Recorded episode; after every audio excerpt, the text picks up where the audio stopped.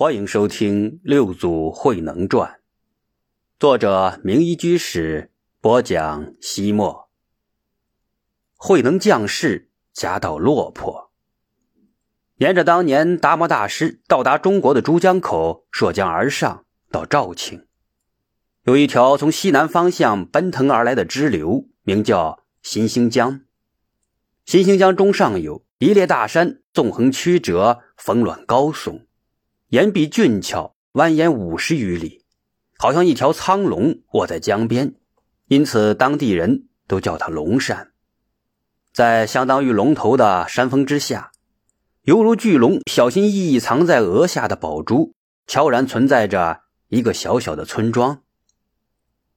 卧龙腾跃，翱翔蓝空青甘露，霓虹七色彩云飞。宝珠出世。光辉灿烂照九州，风韵千古泽后世。中陵之地，当有人杰，出乎其类，拔乎其萃。山川奇异，自有贤圣与日同光，与月同辉。所以千百年来，当地百姓一直传说，龙山之下潜伏着一道龙脉，一旦机缘成熟，将有一代圣贤从这里诞生。岭南藏龙窟，宛然摩尼珠，孕育百万年，毫光照大千。传说毕竟是传说，而此时正是黎明前最为黑暗的时刻，天地一片混沌，再加上浓重的晨雾塞满了所有的空间，使人感到沉重、压抑、莫名其妙的烦乱。那一列黑乎乎的山脉，也犹如将死的龙蛇。匍匐在原野，忽然，一声嘹亮的出生儿啼震颤着整个世界。伴随着这新生命的诞生，似乎有飘飘渺渺的仙乐从高渺的天宇徐徐而降，好像是充满慈爱的仙指，轻轻地抚摸沉睡的山川草木，仿佛为了回应那美妙的天籁，一股若有若无的馨香，宛若梦的思绪。从那间群山环抱的茅草屋之中缓缓地散发出来，在天地间传播。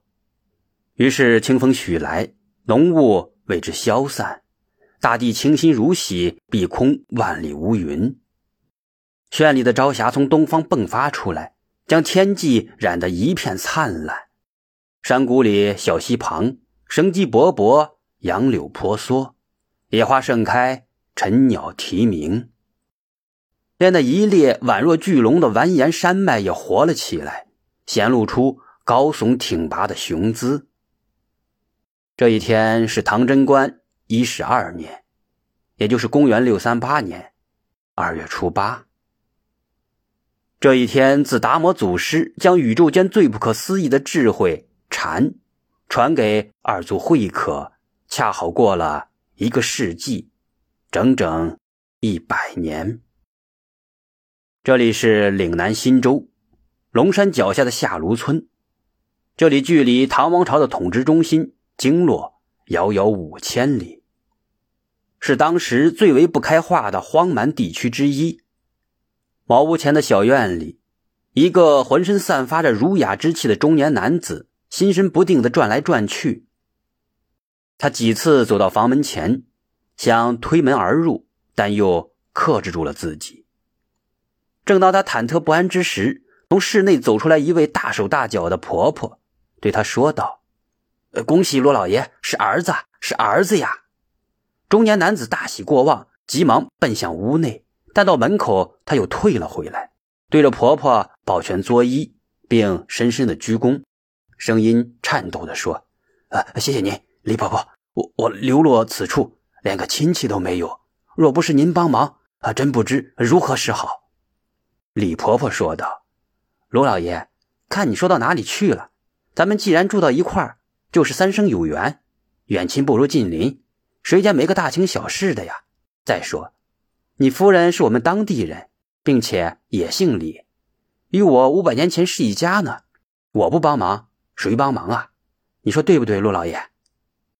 中年男子情不自禁的笑了，随即他的嘴角又泛起一缕隐隐的苦涩，轻轻叹了一口气，说：“哎，李婆婆，请您别再称我老爷了。卢某现在与您一样，仅仅是个平头百姓，早已不是什么大老爷了。”李婆婆麻利的在灶间兑好一大盆热水，一边端着向室内走，一边说道：“不管怎么说，你也当过大太爷，怎么会与我们这些草民一样呢？”中年男子跟在李婆婆身后边走进屋内，但他没有走进里间，而是在堂屋里面冲北方跪了下来，喃喃的说道：“远在范阳的列祖列宗在上。”呃，行道不孝，背井离乡，流落岭南。所幸苍天有眼，今日新添男丁，使鲁氏这一支香火不断。在这蛮夷之地的荒野之中，这个中年男子何来一身书卷之气？他又为何被李婆婆称作卢老爷？他的列祖列宗为何远在范阳？